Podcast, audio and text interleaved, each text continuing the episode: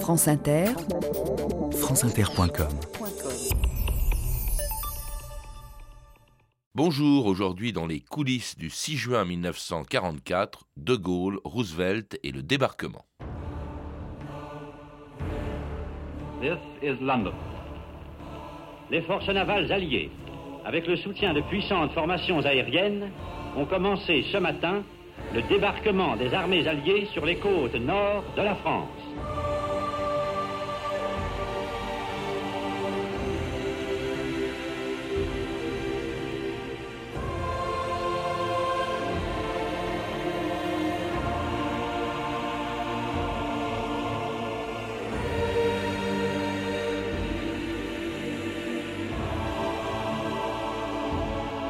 2000 ans d'histoire.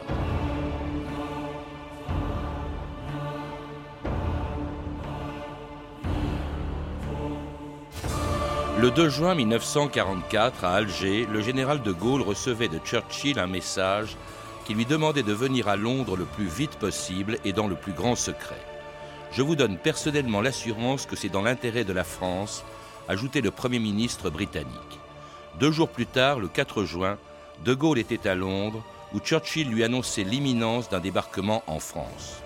Furieux de n'avoir pas été prévenu qu'à la dernière minute, le chef de la France libre l'était encore plus en apprenant que dans les territoires libérés, les Français devraient obéir au commandant en chef de l'opération, le général Eisenhower. C'était le début d'une épreuve de force peu connue et qui, dans les coulisses du débarquement, allait opposer Churchill et Roosevelt au général de Gaulle. Elle commençait au moment où, le 6 juin 1944, le chef de la France libre annonçait à la BBC le début en Normandie d'une des plus grandes opérations militaires de tous les temps. clear and daylight as 6 a.m. approaches on June 6, 1944. La bataille suprême est engagée. Après tant de combats, de fureur, de douleur, voici venu le choc décisif. Le choc tant espéré. Bien entendu, c'est la bataille de France et c'est la bataille de la France derrière le nuage si lourd de notre sourire, voici que reparaît le soleil de notre grandeur.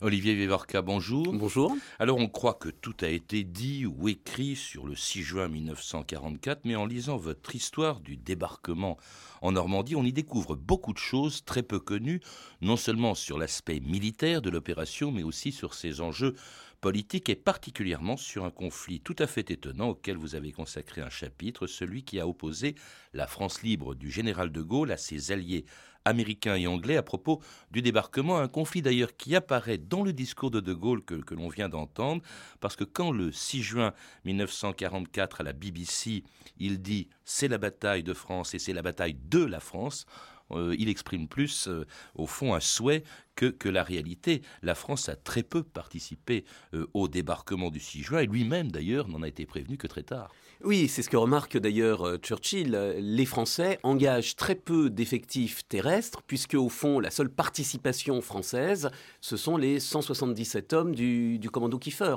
Donc, effectivement. Et qui sont sous commandement anglais. Et qui sont sous commandement britannique. Donc, effectivement, lorsque l'on dit que c'est la bataille de France, c'est la bataille de la France, c'est effectivement effectivement une bataille qui concerne la France, qui va se dérouler en France, mais où les Français en tant que tels participent assez peu.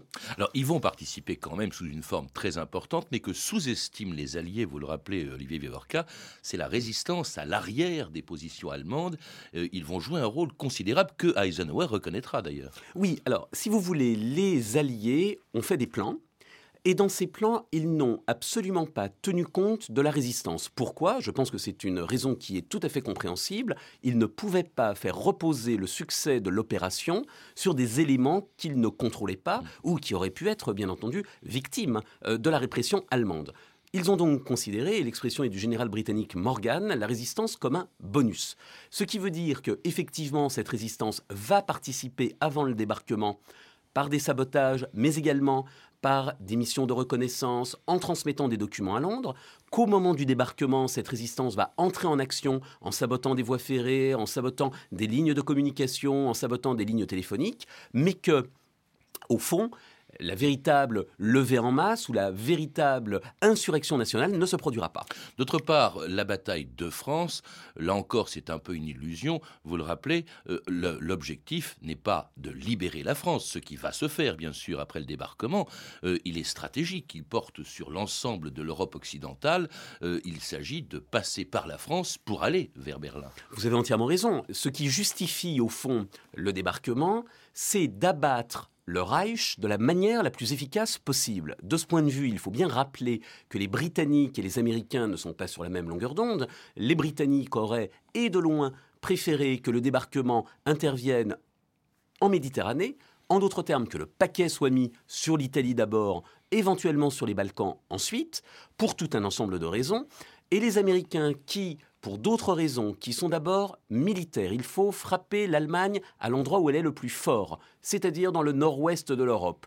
Pour des considérations donc stratégiques mais également géopolitiques, c'est-à-dire atteindre la Roure le plus vite possible, les Américains choisissent donc le nord-ouest de la France. Mais L'idée que les Américains vont venir libérer une France martyrisée euh, sous le joug nazi, ce n'est pas du tout l'idée qui prévaut chez les dirigeants alliés.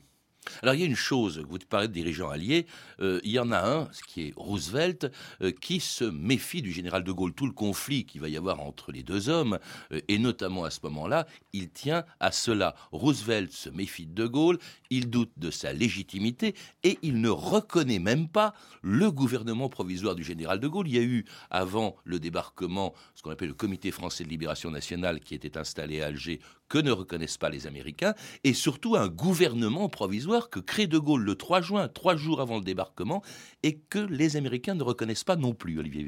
Non, alors bien entendu, les Américains, suivis par les Britanniques, ne reconnaissent pas euh, le pouvoir, au fond, du général De Gaulle. Alors pourquoi?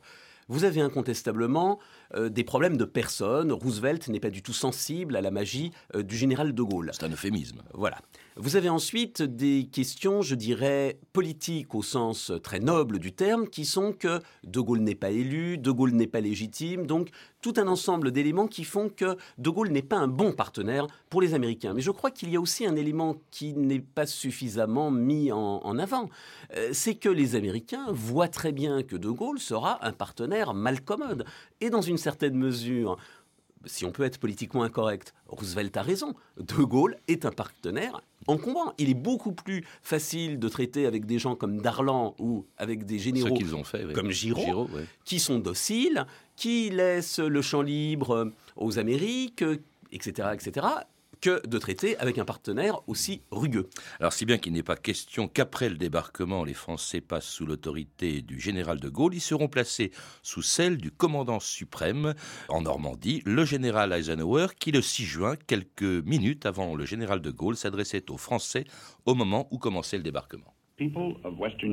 Peuple de l'Europe occidentale. Un débarquement a eu lieu ce matin sur les côtes de France par les troupes de la force expéditionnaire alliée.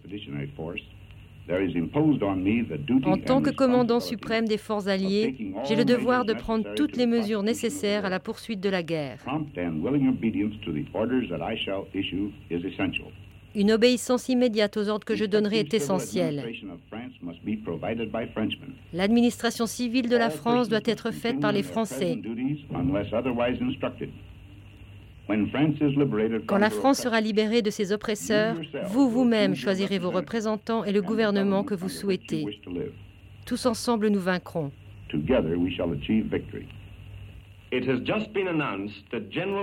On nous annonce à l'instant que le général de Gaulle est arrivé en Angleterre. Il s'adressera plus tard aux Français à la radio.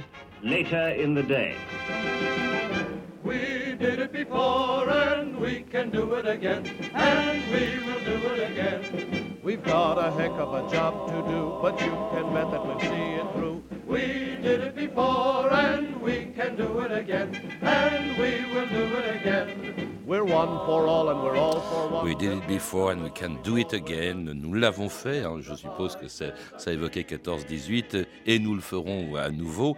C'est une chanson de 41 mais qu'on chantait probablement Olivier Vivorca au moment du, débarquement en Normandie.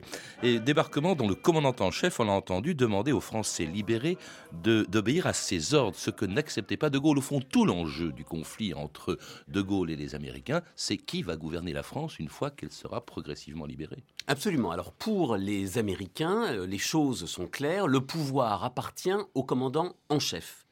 Eisenhower. Eisenhower en, l'occurrence. Pour le général de Gaulle, les choses sont encore plus claires. Le pouvoir lui appartient. il n'a pas à marchander sa reconnaissance, il n'a pas à marchander sa légitimité. Cela ne veut pas dire, comme on l'a dit euh, trop souvent, qu'il y ait eu un projet d'Amgot. Alors il faut préciser ce que c'est. C'est euh, Amgot, ça veut dire Allied Military Government on Occupied Territory, c'est-à-dire gouvernement militaire allié en territoire occupé, ce qui avait été d'ailleurs mis en place en Italie, considéré comme occupé parce que considéré comme vaincu, comme allié de Hitler. Pour la France, on en a parlé, vous dites que non. Non. Alors, effectivement, il faut bien d'abord préciser qu'il n'est en aucun cas question d'âme goth, puisque la France n'est pas un pays occupé. C'est un liberated territory. Donc déjà, la France ne sera pas placée, et c'est heureux, sur le même plan que l'Italie ou que l'Allemagne, elle sera placée sur le même plan que la Norvège, les Pays-Bas ou la Belgique. Ce que réclame au fond euh, Roosevelt, ce n'est pas l'institution d'un pouvoir militaire où les Américains placeraient à tous les centres névralgiques des militaires américains. Ce qu'il réclame, c'est que le commandant en chef, le général Eisenhower, soit en droit de choisir librement ses hommes. Ce que De Gaulle, bien entendu, refuse, il veut avoir la main mise à la fois sur l'administration et sur les postes politiques, en d'autres termes, désigner les maires et les préfets qui lui conviennent. L'agile au conflit. On, aurait pu imaginer, c'est pour ça que De Gaulle se méfie, qu'on maintienne en place l'administration de Vichy. Bien entendu. Et c'est ça que De Gaulle ne voulait pas. Et De Gaulle, bien entendu. pas pour placer ses hommes, hein, sa clientèle. Non, non, je ne parle pas de, je, ne veux pas parler de clientèle politique. Je veux dire de placer ses hommes, c'est-à-dire des républicains favorables à la restauration de la légalité républicaine. Mmh. Bien entendu. Il y a une, chose qui le met en colère, dites-vous, Olivier Vivorca, c'est aussi la possibilité, ça c'était effectif, de faire circuler en France euh, une monnaie imprimée aux, États-Unis, hein, euh, ce que De Gaulle appelle une fausse monnaie. C'est vrai qu'à ce moment-là, De Gaulle euh, perdrait un pouvoir qui appartient à un gouvernement légitime. Bien sûr, il y a euh, une double question sur cette histoire de monnaie. Il y a un problème de souveraineté, puisque le fait de battre monnaie est une prérogative régalienne, mais il y a également un problème financier, un problème monétaire, à savoir qui, in fine, garantit la monnaie. Ce qui nous vaut des échanges très savoureux entre Roosevelt et Churchill. Au départ, Roosevelt dit, aucun problème, nous allons tout simplement diffuser de l'argent que nous aurons imprimé et le problème sera réglé. Et Churchill dresse l'oreille en disant mais à la fin, qui va le garantir? Qui va garantir si les Français n'acceptent pas cette monnaie? Car le fait de faire circuler de la monnaie poserait bien entendu un énorme problème. Le problème serait le suivant. Cela veut dire que les Américains et les Britanniques, au total, paieraient l'intégralité de leurs dépenses, ce qui n'était pas logiquement prévu puisque la France devait payer une partie du fardeau. Donc De Gaulle engage la bataille sur cette monnaie en disant Vous voulez faire circuler de la fausse monnaie? Je ne la garantis pas, ce qui veut dire que vous allez acquitter le total des opérations, des frais de casernement de l'armée américaine et britannique. Et les Américains, finalement, vont y renoncer. Eh bien, ils y renoncent, oui. Pour faire circuler cette peine dans une région qui est ravagée par les combats. On l'oublie souvent, euh, les combats qui ont suivi ou précédé, d'ailleurs, de quelques heures, le, débarquement euh, dans un pays, aussi bien que d'ailleurs que les Alliés craignent d'être mal accueillis, justement, par une population qui souffre notamment des bombardements. Allô, BBC. Ici Pierre Lefebvre, qui vous parle de Normandie. Déchirée par la guerre, mais partiellement libérée libéré de la présence du Boche. Mais c'est aussi ce coin de Normandie, un champ de bataille. Sans cesse des avions ronflent au-dessus de nos têtes, les bombardiers qui viennent d'outre-Manche et qui passent au fond du ciel parmi les flocons de la DCA, le canon qui tonne à longueur de journée. Oui, la guerre est là, toute proche. Et c'est pourquoi, malgré le profond bonheur de la libération, les gens sont graves, souriants, mais grave. Ici Marcel Ouimet qui vous parle de France. Les premiers Français que j'ai vus en France, ce sont ceux de Bernières, des Normands pour la plupart, quelques Parisiens aussi qui étaient venus à la plage pour une vacance. Et pour plusieurs, le débarquement signifiait la, signifiait la perte complète de leurs biens matériels. Mais tout de même, ils se montraient heureux. Ils trouvaient la force de sourire et de crier Vive l'Angleterre, vive le Canada, vive l'Amérique. Certains de nos soldats répondant Vive la France. Et que pensez-vous du général de Gaulle ai-je demandé subitement. Mon, interlocuteur normand, un homme de 60 ans, me regardant en souriant. Le général de Gaulle, mais monsieur, vous parlez un convaincu.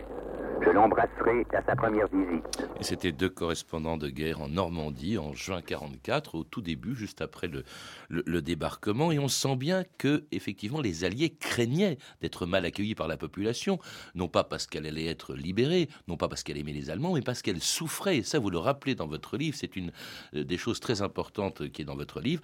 Elle a énormément souffert de ce débarquement. On pouvait craindre, au fond, qu'elle en veuille à ses libérateurs. Oui, vous avez entièrement raison. Cette Normandie avait vécu euh, je ne dirais pas paisiblement, car une occupation est toujours terrible et les Normands ont acquitté un, lourd tribut à l'occupation, mais dans une large mesure, on peut dire que cette occupation a peut-être été moins rudement ressentie que dans d'autres régions de France, je pense bien entendu au nord. D'autant que la Normandie était une région euh, agricole où le problème du ravitaillement se posait avec euh, moins d'acuité que dans d'autres régions françaises. Ceci dit, à l'aube du 6 juin, c'est véritablement une tornade de feu qui s'abat sur la Normandie. Ce sont tout d'abord les bombardements aériens. Mais ces bombardements aériens sont doublés, ce que l'on oublie parfois, de bombardements navals, car la marine épaule les opérations terrestres. Enfin, insistons bien sur ce point, la Normandie devient un champ de bataille, et un champ de bataille particulièrement terrible. Donc au total, vous avez euh, à peu près 15 000 morts en Basse-Normandie durant la campagne de Normandie, ce qui est bien entendu un chiffre très élevé. Avec des villes ravagées, Caen, Lisieux, Saint-Lô, c'était terrible. La liste, est, la liste est innombrable. Et donc euh, ces Normands, euh, bien entendu, ont une attitude ambivalente par rapport au débarquement et par rapport à leurs libérateurs. D'une part, ils remercient les libérateurs d'être venus, de les avoir libérés de cette occupation allemande si pesante, et de l'autre, ils ne peuvent que constater que cette libération a apporté euh, du sang, de la sueur et des larmes. Et puis on a entendu certains d'entre eux attendre le général de Gaulle, euh, auquel Churchill accorde l'autorisation, hein, parce que euh, de Gaulle est à Londres, et il n'arrive dans la première ville libérée de Normandie à Bayeux que le 14 juin, et encore malgré les réticences de Churchill, vous citez une lettre de Churchill au général Montgomery que je qu'il faut absolument lire. Dois, dit Churchill à Montgomery, je dois vous infliger une visite du général de Gaulle demain. Je ne pense pas que vous devriez l'accueillir sur la plage. Il serait bien suffisant qu'il arrive à votre quartier général. Il faudrait éviter qu'il rassemble de larges foules à Bayeux et que se produise un événement ressemblant peu ou prou à une manifestation politique. Le moins qu'on puisse dire, c'est que Churchill n'avait pas envie que de Gaulle aille en France. Non, c'est véritablement un service minimum hein, euh, que Churchill recommande à Montgomery. Alors il y va, il est plutôt bien accueilli à Bayeux et dans les territoires qu'il passe, évidemment, et où il découvre un pays qu'il a quitté quatre ans plus tôt, et surtout il installe les premiers préfets. C'est aussi un acte politique euh, de De Gaulle. Il veut installer, comme vous le disiez tout à l'heure, sa propre administration. Les premiers préfets sont désignés par De Gaulle à Bayeux et en Normandie. Oui, vous avez entièrement raison. Ce qui le faut bien souligner, c'est que jusqu'au débarquement, De Gaulle a essayé d'obtenir une reconnaissance par le haut. Il a espéré que Churchill, Roosevelt, peut-être Staline reconnaîtraient son gouvernement provisoire. Et malgré toutes les manœuvres diplomatiques, cette piste n'a pas abouti. Donc De Gaulle va procéder après le 6 juin à ce que les officiers civils, les officiers des affaires civiles britanniques baptisent du nom de coup d'État. Il nomme à la base son administration.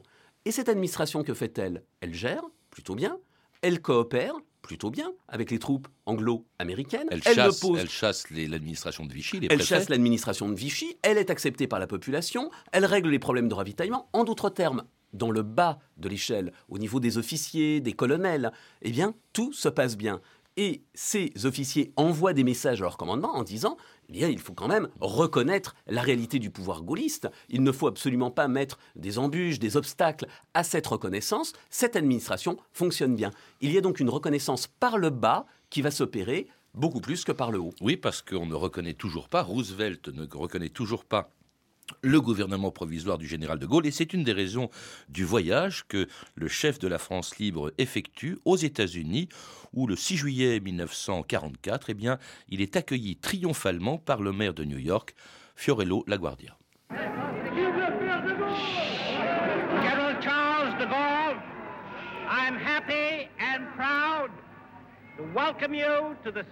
New York.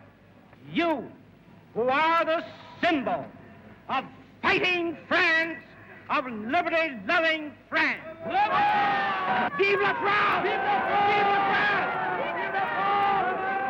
I thank you very much, Mr. Mayor, and you all, for your exceptionally good and friendly reception. Good luck to you all, men and women, working for the democracy, for the liberty.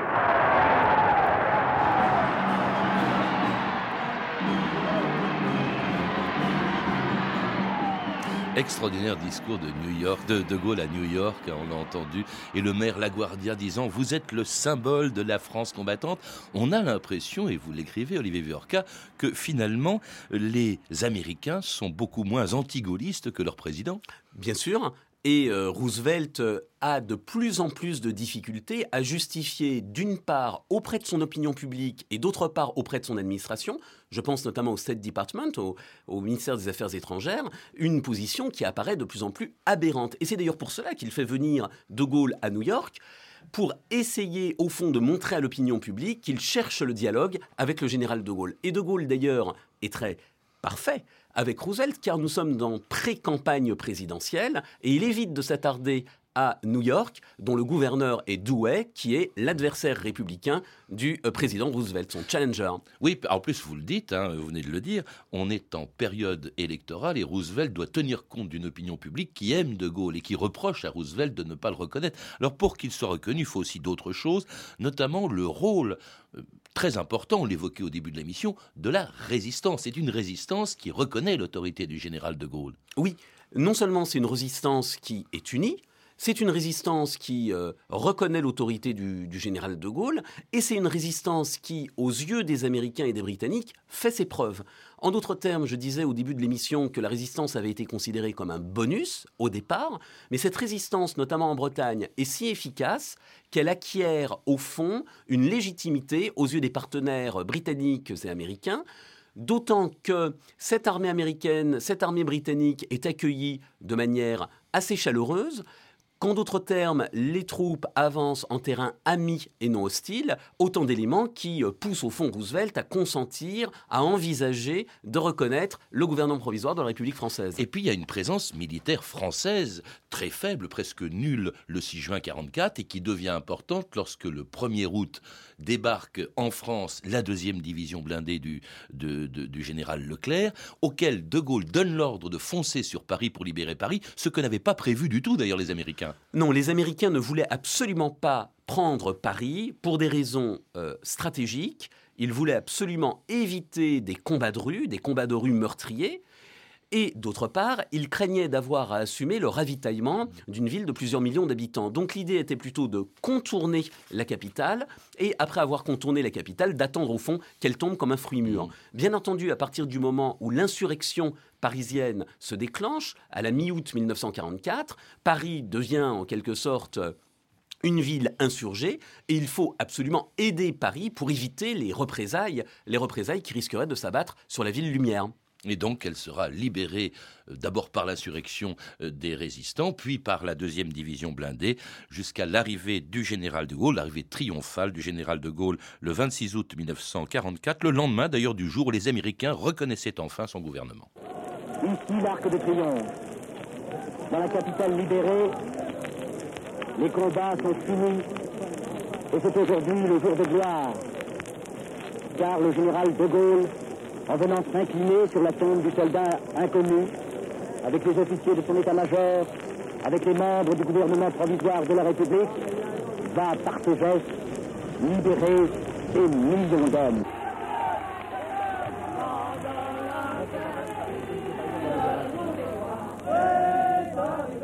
Événement capital. les gouvernements alliés ont reconnu le gouvernement provisoire de la République française. La France retrouve dans le concert des grandes nations la place qui est la sienne. On a rouvert les salons fermés depuis quatre ans, on félicite et l'on remercie. Paris compte un hôte et un ami de plus. Au fond, De Gaulle a, gagné dans ce combat très peu connu. On pense évidemment aux opérations militaires, au débarquement lui-même, qui est une opération colossale. Mais tout ce conflit peu connu, c'est De Gaulle qui le remporte avec des moyens pratiquement dérisoires. cette reconnaissance qui intervient quand même, parce que ça, c'est la, reconnaissance de facto euh, en août 1944. Euh, Elle ne sera déjurée, c'est-à-dire en droit, qu'en octobre 44, c'est-à-dire cinq ou six mois après le débarquement. Tout à fait. Et De Gaulle a, au fond, capitalisé d'abord, je pense, une position morale très forte c'est l'homme du refus, c'est l'homme du 18 juin, c'est l'homme qui n'a pas dévié, donc il a une, une virginité politique tout à fait remarquable. De Gaulle a également réussi à imposer sa légitimité à l'ensemble des acteurs, la résistance bien sûr, une résistance unifiée, mais également les grâce partis, à Jean Moulin, grâce à Jean Moulin, essentiel, oui. absolument, mais également une résistance, mais également les partis politiques, les syndicats qui le reconnaissent pour chef, et enfin une population française qui le reconnaît également comme une autorité légitime. Et donc au fond, malgré les moyens dérisoires, enfin relativement dérisoires, car malgré tout, euh, il y a un effort militaire qui est consenti. Lorsque le débarquement en Provence se produit, les deux tiers des troupes mises en ligne sont des troupes françaises. Donc on ne peut pas dire que la France libre combattante n'ait pas joué de rôle militaire, mais c'est un rôle militaire relativement mineur. Si De Gaulle a, a réussi, c'est effectivement, je pense, grâce à sa position morale, grâce à son très grand sens politique, grâce aussi, pourquoi ne pas le dire, à son verbe qui a permis notamment à la population française de le reconnaître, de l'admettre comme une autorité pleinement légitime. Imaginons qu'il ait raté, qu'est-ce qui serait passé, Olivier Viorca C'est-à-dire qu'en fait, la France soit sous administration américaine ou même vichiste, hein, après tout, pourquoi pas, on aurait pu imaginer cela. Euh, Roosevelt avait bien accepté Darlan euh, après le débarquement en Afrique du Nord. Eh bien, si vous voulez, est-ce que dans la pratique, euh, les choses auraient tourné de manière différente? Bien entendu, il est très difficile euh, de répondre à cette question. On aurait pu tout à fait imaginer, au fond, un scénario à l'italienne. Au fond, les Italiens sont redevenus une puissance souveraine, etc. etc. Mais ce que De Gaulle a, je pense, apporté au pays, c'est une position morale avec bien entendu sa grandeur, mais aussi ses faiblesses. On le voit après avec la résurgence du syndrome de Vichy, faire croire que la France a été une grande puissance, tous les Français ont résisté, mais malgré tout, il a donné à la France une position morale, ce qui a été, je crois, important tant pour les Français que pour le regard que le monde portait sur la France. Merci Olivier Viorca. Pour en savoir plus euh, sur cette affaire, mais aussi sur toute la face cachée du, du, débarquement en Normandie, je recommande chaleureusement la lecture de votre livre. Il est passionnant, plein de nouveautés. Histoire du débarquement en Normandie, publié aux éditions du Seuil. À lire également La France au combat, de l'appel du 18 juin à la victoire, dirigé par François Broche. Georges Caetoucoli et Jean-François Muracciol, publié aux éditions Perrin, et Ils étaient sept hommes en guerre de Marc Ferraud chez Robert Laffont.